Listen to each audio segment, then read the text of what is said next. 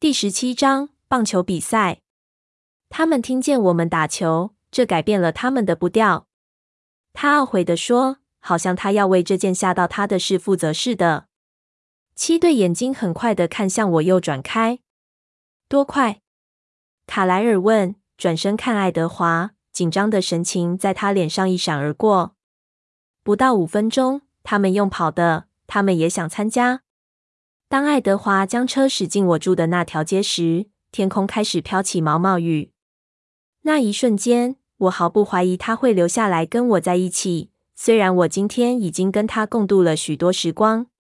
然后我看到一辆黑色大车，老旧的福特，停在查理家的车道上。爱德华粗哑低声喃喃着我听不懂的话。倚在门廊下的是雅各·布雷克，站在他父亲的轮椅后面。比利的脸像石头一样面无表情。当爱德华将我的卡车停在他们车边时，雅各低着头，一副很丢脸的样子。爱德华的声音很低，但很愤怒。这太过分了！他来警告查理，我猜更多害怕而不是生气。爱德华点点头，眯着眼回应比利的凝视。当我发现查理还没回来时，感到虚弱的放松。让我来处理，我建议。爱德华愤怒的注视让我焦虑。让我惊讶的是，他竟然同意了。这样可能最好，但要小心。那孩子一点都不知道。我因为他用“孩子”一词而感到好笑。雅各又没比我小多少，我提醒他。他看着我，脸上的愤怒突然消失。哦，我知道。他给我一个微笑。我叹着气，手伸向车门把。叫他们进屋内，他只是，这样我才能离开。我会在黄昏回来。你要开我的卡车吗？我建议，同时心想我要如何跟查理解释卡车不在的事。他翻个白眼。我走路回家都比这辆卡车来得快。你不用离开的，我渴望地说。他因为我闷闷不乐的表情而笑了。事实上，我必须离开。等你处理好他们。他对布雷克的方向投以阴郁的一瞥。你还要准备让查理见见你的新男朋友。他咧开嘴笑，露出一口白牙。我呻吟着，谢啦。他露出一个我最爱的帅气笑容。我很快就会回来。他答应，眼光又移回门廊，然后他轻声在我的唇边印上一吻。我的心狂热的跳着。我也瞄一眼门廊。比利的脸不再面无表情，他紧抓着轮椅的扶手。很快，我边打开车门走进雨中，边对他说：“当我在车灯的照射下跑进门廊时，我能感到他的眼光在我背后。”“嗨，比利！”“嗨，雅各！”我尽可能以高兴的声音问候他们。“查理出门了，我希望你们没等很久。”“不太久。”比利用压抑的声音说，他黑色的眼神很锐利。我只是把这个带来。他指着膝上一个棕色纸包着的东西。谢谢，我说，虽然我不知道那是什么。你们要不要进来弄钱？我假装对他的紧张注视不以为意，先打开门锁，然后招手要他们进来。来，这让我来。我转身打算关上门，但让自己再看爱德华一眼。他还在等着，完美地动也不动，眼神很严肃。你最好把这个放到冰箱去。比利边把那个包裹交给我边说：“这是哈利·克利尔沃特的家常菜，特制炸鱼，查理的最爱。冰箱能让它干得快些。”他耸耸肩说：“谢谢。”我不带感情地说：“我已经快想不出新的煮鱼方法了。他今晚应该会带更多鱼回来。又去钓鱼了。”比利眼中闪过一丝微妙的了解。“还是去以前那个地方吗？”也许我们该过去那边看他。不，我很快的说谎，脸色有点难看。他去了某个新的，但我不知道在哪里。他看着我的表情，想了一会。雅各，他还在打量着我。你帮我把车上那幅丽贝卡的新画拿来，我也想留给查理。在哪？雅各问，他的声音很阴沉。我瞥他一眼，但他还是瞪着地板。眉头皱在一起。我想我看见他在行李箱内。比利说：“不过你可能得找一下。”雅各无精打采的冲进雨中。比利和我则沉默的看着对方。几秒之后，沉默逐渐变成尴尬，所以我转身走进厨房。我能听见他的轮椅滑过地毯，跟着我进来的声音。我把包裹随意放在冰箱上层的架上，然后转身面对他。他深沉的脸色不带表情。查理应该不会很快回来。我的声音近乎粗鲁。他同意地点点头，但没说话。谢谢你的炸鱼，我暗示着。他还是点点头。我叹口气，手臂环绕在胸前。他似乎体会到我想要放弃这段谈话，于是他开口了：“贝拉。”但有点犹豫。我等着。贝拉，他再次开口：“查理是我最好的朋友之一。”我知道。他小心的用颤抖的声音说着每一个字。我注意到你和库伦家其中一个人在一起。是的，我简短的回答。他眯起眼。也许这不关我的事，但我不认为这是个好主意。你说对了，我同意，这不关你的事。他挑起灰白的眉毛。你可能不知道，但库伦家族在保护区的名声不佳。事实上，我知道。我用坚硬的声音回答他，这让他惊讶。但那有点不应该，不是吗？因为库伦家人从未踏入保护区，不是吗？我知道自己微妙地提起两边的协定及对他部落的保护，这让他退缩了一下。是没错，他同意。他的眼神很小心。你知道所有关于库伦家的事，比我以为的更多。我沉着脸望着他，也许比你知道的更多。他抿起厚实的唇，思考着。有可能，他同意，但他的眼神很敏锐。查理知道吗？他找到我盔甲的漏洞了。查理很喜欢库伦家，我没有直接回答。他清楚我的顿词，脸上露出不太高兴的表情，但不惊讶。这不关我的事，他说，但关查理的事。既然这是我的事，我认为也不关查理的事，对吗？我好奇他是否听懂我似是而非的辩解，但我挣扎不要说出任何妥协的话。他似乎懂了，他想了一会。雨打在屋顶是沉默中唯一的声音。是的，他放弃地说：“我想这是你的事。”我放松地叹口气：“谢谢你，比利。”但好好想想你在干什么，贝拉。他力劝。好的，我很快地说。他皱着眉。我的意思是说，别继续做你现在做的事。我望进他的大眼睛，满满都是对我的关切，这让我说不出话来。此时，前门砰的一声被推开，我吓得跳了起来。车子里找不到图画，雅各人还没进来，抱怨的声音已经传进来。他的肩膀都被雨淋湿了。当他跑过来时，头发的水滴在地板上。嗯，比利咕哝着，突然将轮椅转向他儿子。我想我放在家里了。雅各戏剧性的翻翻白眼。很好。嗯，贝拉，请告诉查理。比利停了一下，才又说：“我是说，我们来过。”“我会的。”我低声说。雅各很惊讶：“我们要走了吗？”“查理要很晚才会回来。”比利边转着轮椅边跟他儿子说。“哦。”雅各看来相当失望。“嗯，那我想我们下次见了，贝拉。”“好的。”我说。“小心照顾自己。”比利警告我。我没有回答。雅各推着他父亲走出门，我随便的挥挥手，很快瞄一眼我的卡车。爱德华已经离开了，然后我在他们离开前就关上门。我在门口站了一会，听着比利的车退出车道的声音。我等着，等着愤怒和焦虑平息。当紧张感最后终于消退后，我走上楼换衣服。我试穿好几款上衣，不太确定对今晚有什么期望。我专心想着即将到来的今晚，觉得那似乎对我愈来愈重要。现在我没有贾斯伯和爱德华的影响，但我仍然不觉得害怕。我很快放弃对衣服的精挑细选，抓起破旧的法兰绒衫和牛仔裤，反正今晚会穿防雨夹克。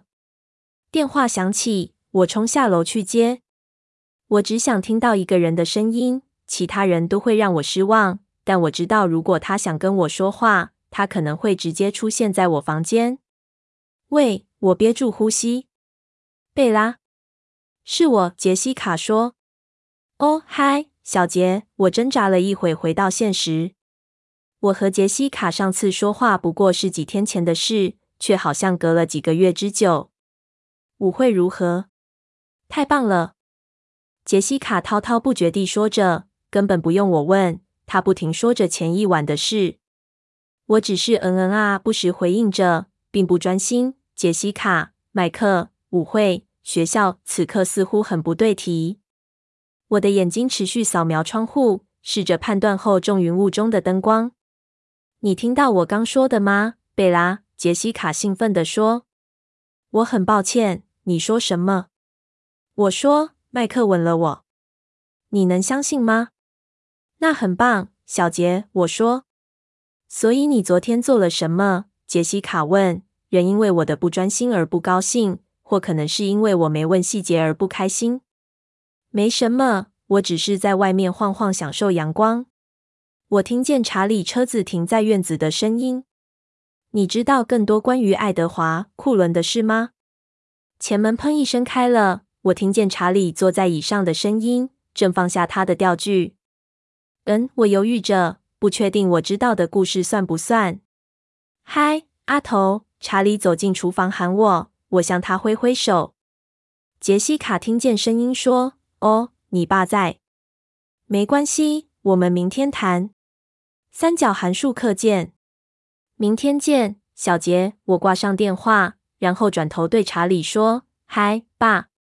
鱼在哪？”他在水槽洗手。我放进冰箱了。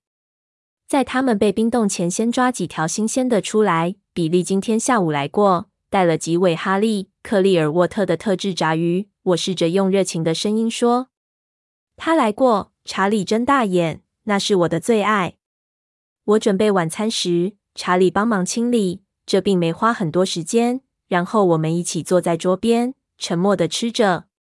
查理很享受他的晚餐。我绝望的想着该如何完成我的使命。挣扎着想出方法谈到这个主题。你今天做了些什么？他的问题打断我的白日梦。嗯，今天下午我在屋子附近晃晃，只是今天下午的一小部分。我试着让自己的声音愉悦，但我的胃像穿了一个大洞似的。早上我去了库伦家，查理的叉子掉了下来。库伦医生家？他惊讶的问。我假装没注意到他的反应。是呀，你在那边做什么？他没有捡起叉子。嗯，我跟爱德华·库伦在约会。他想把我介绍给他父母亲。爸，查理看起来好像中风一样。爸，你还好吗？你和爱德华·库伦约会？他颤声问。哦哦，听起来不妙。我以为你喜欢库伦家。他对你来说太老了。他嚷着。我们都是高中生，我更正他。虽然他其实说对了。等一下，他停下来。艾德温是哪一个？爱德华是最小那个，红鹤发那个，最俊美的那个，像神一样的。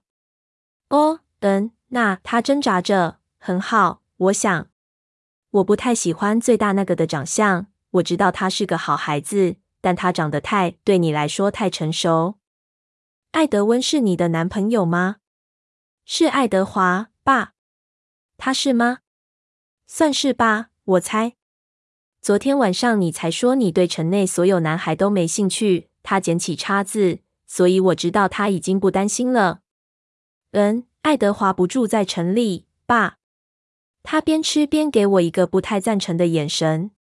再说，我继续说，我们才刚开始，你知道的，爸。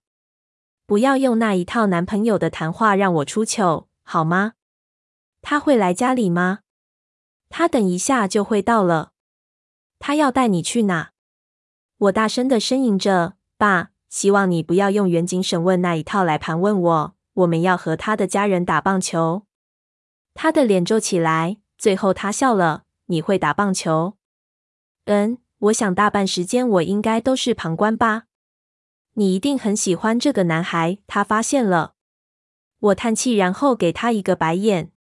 突然，我听见屋外传来引擎声，我跳起来，开始收拾餐盘。别收了，今晚我可以自己来。你太宠我了。门铃响起，查理大步去应门，我则在他身后半步。我不知道屋外雨下的多大。爱德华站在门廊的灯光下，看起来像穿着雨衣的男模特儿。请进，爱德华。因为他说对他的名字，让我放松的叹了口气。谢谢，史旺警长。爱德华用尊敬的声音说：“请进，叫我查理就行了。这边，让我帮你放夹克。谢谢您，先生。找个位子坐，爱德华。”我对他扮个鬼脸。爱德华优雅的坐在唯一的一张椅子上，迫使我要跟查理一起坐在沙发。我迅速地狠狠瞪他一眼，而他的反应是在查理背后对我眨眨眼。我听说你要带我女儿去打棒球，这只有在华盛顿才会发生。下着大雨还能进行户外运动。是的，先生，这是我们的计划。他似乎不感到惊讶，我告诉父亲实话。当然，他可能有在听。嗯，可以让你更有力量。我猜查理笑了，爱德华也笑了。好了，我站起身，开我的玩笑开够了。走吧，我走出客厅，穿上我的夹克。他们俩跟着。别太晚回来，贝拉。别担心，查理，我会早点送她回来的。爱德华承诺。好好照顾我女儿，可以吗？我呻吟着，但两人都没理我。她和我在一起会很安全，我保证，先生。查理丝毫不怀疑爱德华的诚意，他说的每个字都很真诚。我跺脚走出去，两人都笑着，然后爱德华跟出来。我在门廊停住，那里，在我的卡车后方，是辆大大的吉普车，轮胎比我的腰部还高，头灯和尾灯有金属的横杆，保险杆上有四个大大的聚光灯，红色的车身。查理低声吹了个口哨，系好安全带，他喊着。爱德华跟着我，然后走到我旁边，帮我打开车门。我衡量座位的距离，准备要跳上去。他叹口气，用一只手举起我。我希望查理没注意到。他以人类的步伐绕过驾驶座。我试着拉上安全带，但有太多扣锁。这是什么？当他打开车门时，我问：“越野安全带。”哦我试着在一堆扣子中找出正确的安全带扣，但一下子找不到。他再次叹气，轻声过来帮我。我很高兴雨很大，虽然查理还站在门廊前，但他应该看不见爱德华的手逗留在我的梗子，抚过我的锁骨。我放弃帮助他的念头，努力专心呼吸。爱德华转动钥匙，引擎吼叫着，车子驶离房子。这真是一台嗯大吉普。这是艾蜜特的。我不认为你想用跑步的，一路用跑的。我们还要用跑的吗？我的声音提高八度。他紧张的笑。你不用跑。平常这辆车停在哪里？我们改建了一栋建筑当车库。你不系上安全带吗？他给我一个不可置信的眼神，然后我听见咔嚓一声。没多久，车子开始震动的很厉害。我快不舒服了，闭上眼睛，你会没事的。我咬紧唇，和痛苦奋斗。他轻声亲吻我的额头，然后呻吟着。我看到他露出迷惑的表情。你在雨中闻起来很棒，他说。是好的还是不好的？我小心的问。他叹口气，都有，永远是两种都有。我不知道他在黑暗和倾盆大雨中是如何找到路的。但他真的找得到路，几乎不算路，更像是山径。长长的一阵沉默，我在椅子上跳动的像电钻一样。他似乎很享受这样的路，但一路都没笑。然后我们到了路的尽头，竖在吉普的三面围城墙。雨变成毛毛雨，几秒才落下一滴。云层上的天空显得明亮。抱歉，贝拉，从这开始要用走的，你知道吗？我在这等好了。你的勇气到哪去了？你今天早上就很勇敢。我没忘记上一次的经验，真难想象那只是昨天的事。他突然就出现在我座位边，开始解开我的安全带。我在这等，你自己去。我抗议着。嗯，他很快的想了一下，看起来我好像的篡改你的记忆。我还来不及反应，他就把我拉下吉普，让我双脚着地。地上几乎是干的。爱丽丝说：“对了，篡改我的记忆。”我紧张的问。大致上，他小心紧张的看着我，但眼中闪着某种幽默。他面对吉普车，将手环过我的头，轻身向前，将我压向车门。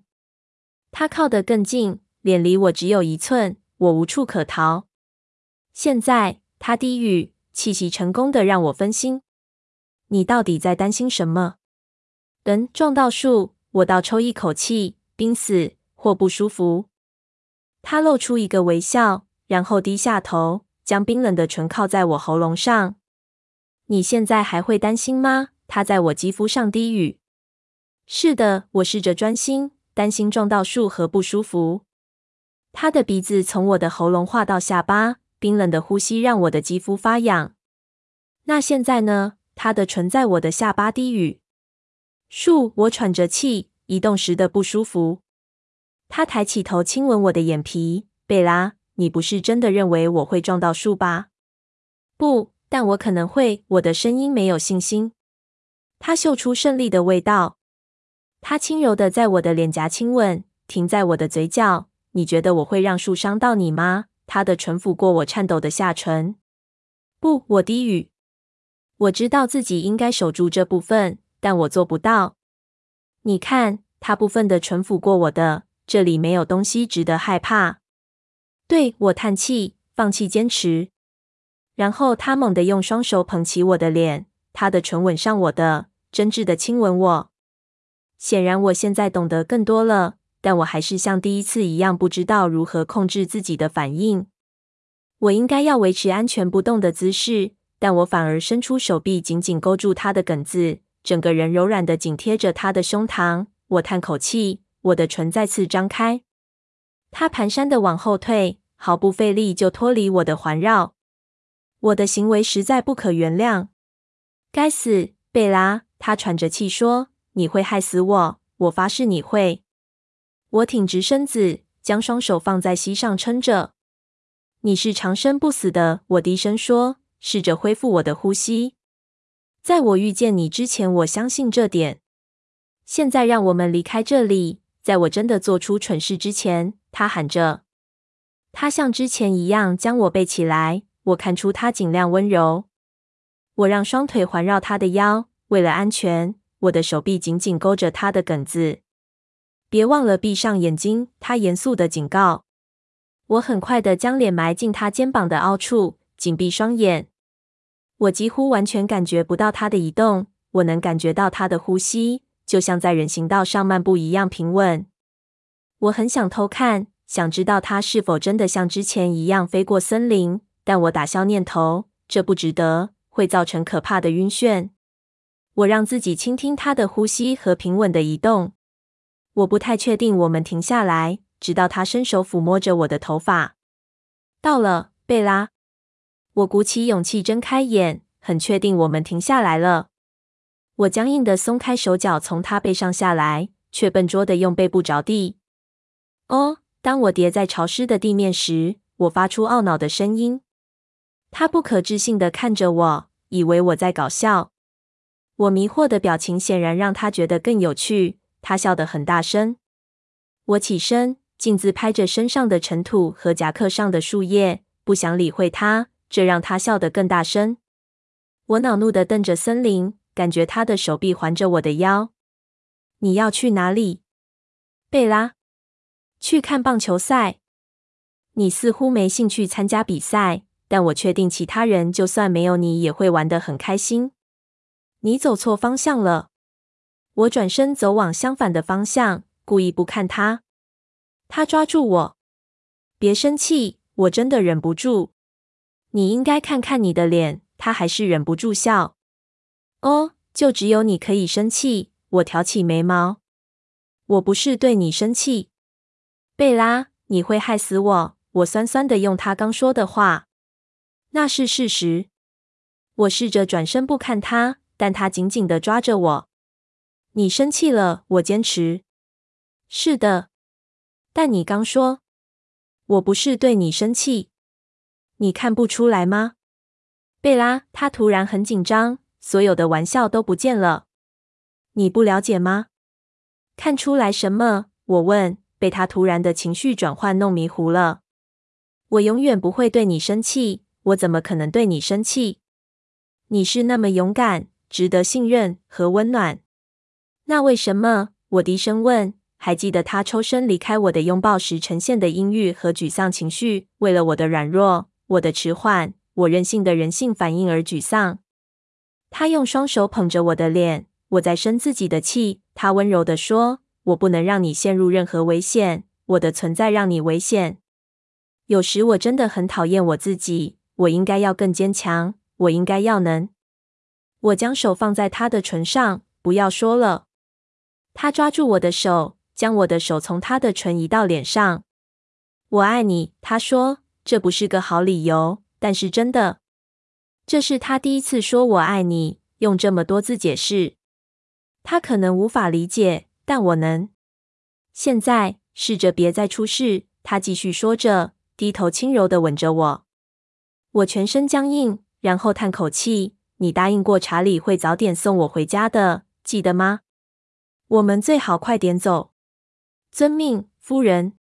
他露出渴望的微笑，一手牵着我，带我穿过高耸茂密又潮湿的蕨叶和地表覆盖的青苔，越过浓密的铁山，然后我们就到了奥林匹克高峰山脚一大片宽广的空地，比任何棒球比赛场地大上两倍。其他人都到了艾斯密、艾密特和罗斯利坐在突出的岩石上，离我们很近，大概只有一百码，更远些是贾斯伯和爱丽丝。至少有二十五里远，他们在丢着东西，但我看不见球。卡莱尔好像在做垒包，但他们有可能打那么远吗？当我们走近点后，岩石上三个人都站起身。艾斯密看着我们，艾蜜特则望着罗斯利的背。罗斯利优雅地走进球场，并没有看我们。我的胃不断抽搐。我们刚听见的是你吗，爱德华？艾斯密走近我们，问道。听起来像是熊的叫声，艾蜜特说。我对艾斯密犹豫的笑，是他。贝拉不是故意搞笑，爱德华解释，很快的结束这个话题。爱丽丝从远方跑，或该说以优美的舞姿朝我们而来。她跑得很快，但优雅地停在我们面前。比赛要开始了，她说。她才刚说完，雷声轰隆打在我们身后的森林，然后往西边打向城镇。真令人毛骨悚然，不是吗？艾蜜特用轻松的口吻说，向我眨眨眼。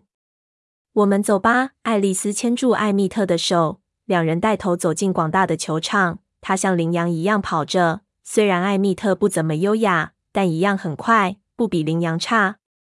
你准备好要看球赛了吗？爱德华问，明亮的眼睛充满渴望。我试着让声音听起来带有适当的热情。加油！他轻笑，揉乱我的发，跳向其他两人。他的跑步更具活力，像印度豹而不是羚羊。他很快赶上他们。他的优雅和力道让我无法呼吸。要开始计分了吗？艾斯密用他音乐般的声音问。我才发现自己张大嘴看着爱德华。我很快调整我的表情，点点头。艾斯密离我有好几步距离，我猜想他可能试着小心的不要吓到我。他用稳定的步伐向我走来。你不跟他们一起玩？我羞怯地问。不，我当裁判，我得让他们维持诚实。他解释。他们喜欢作弊吗？哦，当然。你应该听听他们吵架的内容。事实上，我希望你没机会听到，你会以为是一群狼大叫。你的话听起来像我妈一样。我惊讶地笑了。他也笑了。嗯，在许多地方，我都觉得他们像是我的孩子。我从不掩饰我的母性本能。爱德华有告诉你我失去过一个孩子吗？没有，我低声说，僵住了，慌乱的想着他终身都将带着那个记忆。我第一个也是唯一的孩子。他生下来几天后就死亡了。可怜的小东西，他叹口气，这让我的心都碎了，所以我才会跳下悬崖。你知道的，他用不带感情的口吻说。爱德华只说你跌下去，我结结巴巴地说。永远那么体贴，他笑了。爱德华是我们重生后的第一个孩子，我一直这样认为。虽然某方面来说，他比我老，他给我一个温暖的微笑。这也是为什么我很高兴他找到你，亲爱的。这声“亲爱的”从他口中自然的说出。他落单太久了，看到他孤单让我心痛。你不介意？我有点犹豫地问。我这样对他是不好的。不，他说。你正是他要的，总有方法可以解决问题。但他的眉头皱了起来，明显露出担忧。另一记雷声响起，艾斯密停下来。显然，我们已经走到球场边缘了。看来他们已经组好队。爱德华在左外野，卡莱尔防守一二垒，爱丽丝投球，站在应该是投手区的土堆。艾米特转着铝棒，挥动时在空气中发出难以形容的口哨声。我等着他走向本垒，但当他做出击球姿势时，我才发现原来他站的地方就是本垒板，离投手位置比我想的还远。贾斯伯站在他身后，准备接球。当然，他们都没戴手套。好了，艾斯密用清亮的声音喊着：“我知道，连最远的爱德华都能听见。”打击手预备。爱丽丝站得笔直，动也不动。但其实是一种欺敌战术。她并没有大动作的投出球，反而很鬼祟。他用双手握球，举在腰间，然后宛如眼镜蛇的攻击方式，他的右手突然的甩动，球就进了贾斯伯手中。这算好球吗？我低声问艾斯密。如果他们没打中，就算。他告诉我。贾斯伯猛力将球投回爱丽丝等候的手中，他露齿一笑，然后再次投出。此时，打击者击中这颗我根本没看见的球，擦棒的声音像雷声般响亮，在山谷内回响。我立刻知道为何要等到打雷时了。球像流星一样划过球场，飞向周围的森林。全雷打！我低声说。等一下，艾斯密小心紧张地听着，一只手举起来。艾密特在本垒间徘徊，卡莱尔尾随着他。我发现爱德华不见了。出局！艾斯密高声喊着。我不可置信地看着爱德华从树丛内走出来，手上拿着球，大声笑着。艾密特最会打击，艾斯密解释，但爱德华跑得最快。球赛继续，在我的眼前，不可能有任何球员的速度像他们一样快。他们在球场中奔跑，然后我知道他们等打雷才能玩球的另一个理由。当贾斯伯试着躲开爱德华坚固的防守时，挤出一个滚地球飞向卡莱尔。卡莱尔跑向球，然后贾斯伯跑到一垒。当他们相撞时，声音像两颗大石头掉落一样响亮。我关心地跳起来，但他们似乎毫发未伤。好球！艾斯密清亮的声音宣布。罗斯利趁着伊密特的中外野高飞球奔回本垒，艾密特这一队以一分领先。爱德华在第三局出局，他带着兴奋冲向我。你觉得怎么样？他问。有件事我很确定，我再也不能看大联盟球赛了。说的好像你以前常看似的。他笑了。不过我有一点失望。我逗他。为什么？他困惑地问。嗯，如果我能找到一件你们做的比地球上其他人差的事会更好。他露出招牌的帅气笑容。差点又让我无法呼吸。我要上场了，他说，转头走向球场。他是个聪明的球员，击出低飞球，低于罗斯利在外野防守的高度，在艾密特接到球回传前跑上二垒。卡莱尔击出一个外野高飞球，隆隆声让我耳朵受不了。他和爱德华合作无间，爱丽丝和他们优雅的击掌。球赛继续进行，积分不断改变。他们互相嘲弄对方，有种街头球赛的气氛。偶尔，伊斯密会叫他们规矩些。雷声隆隆，但此地完全无雨，一如爱丽丝的预测。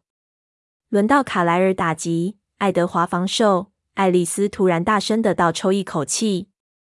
我的眼光和平常一样停在爱德华身上，我看到他转过头去看他，他俩的眼光相遇，有一股暗潮流动。他在其他人还没开口问爱丽丝怎么了之前，赶到我旁边。爱丽丝，艾斯密的声音很紧张。我看不见，我说不出。他低声道。此时，其他人已经聚集过来。爱丽丝，怎么了？卡莱尔用带着权威的平静口气问。他们旅行的速度比我想的快。我发现之前看到的是错的。他低声说。贾斯伯轻声向他。露出保护的姿势。事情发生变化了吗？他问。他们听见我们打球，这改变了他们的步调。他懊悔地说，好像他要为这件吓到他的事负责似的。七对眼睛很快地看向我，又转开。多快？卡莱尔问，转身看爱德华，紧张的神情在他脸上一闪而过。不到五分钟，他们用跑的，他们也想参加。你做得到吗？卡莱尔问爱德华，他的眼睛又看了我一下。不，就算没背，他简短的回答。再说，我们最不应该做的事就是让他们闻到气味想狩猎。有几个人？艾蜜特问爱丽丝。三个，爱丽丝简洁的说。三个，他藐视的嘲笑。让他们来。强健的肌肉鼓起在他粗壮的手臂上。这段时间似乎很漫长。卡莱尔慎重的思索着，只有伊密特似乎未受到干扰，极为镇定。其他人带着焦虑的眼神望着卡莱尔的脸。我们继续比赛，卡莱尔最后决定。他的声音很冷静。爱丽丝说：“他们只是好奇。”这些对话不到几秒，我小心地听着，想听懂其中的意涵。我看见艾斯密用唇语问着爱德华，他沉默地摇摇头。脸上出现轻松的神情。你当捕手，艾斯密。他说：“现在开始。”爱德华站在我身前，像要保护我。其他人转身进入球场，用尖锐的眼神仔细巡视着森林。爱丽丝和艾斯密似乎以我站的地方为圆心。把你的头发放下来，爱德华用低沉平静的声音说。我顺从地将马尾放下来，摇摇头，松开。我看着他，其他人要来了。是的，带着别动，保持安静，千万不要从我身边走开。他隐藏声音中的压力，但我听得出来。他将我的长发往前拨，遮住我的脸。这没有帮助，爱丽丝轻柔地说。我在球场这头都闻得到他。我知道他的声音有明显的沮丧。卡莱尔站在本垒，其他人意兴阑珊的加入球赛。艾斯密问你什么？我低声问。他犹豫了几秒才回答：“他们是否饥渴？”他不情愿的低声回答。时间滴答经过，球赛无趣的进行着。没有人敢用长打。艾米特、罗斯利和贾斯伯的眼神徘徊在内野。尽管我怀着恐惧，我还是注意到罗斯利的眼睛看着我。他们都面无表情，但他的表情让我觉得他在生气。爱德华根本没注意球赛，目光和心思都关切着森林内的动静。我很抱歉，贝拉，他激动地说：“这样愚蠢、不负责任的让你曝光，我真的很抱歉。”我听到他憋住呼吸，眼光盯着右外野。他向前半步，挡住我。卡莱尔、艾蜜特和其他人都转向同一个方向。我的耳朵听见某种东西穿过的声音。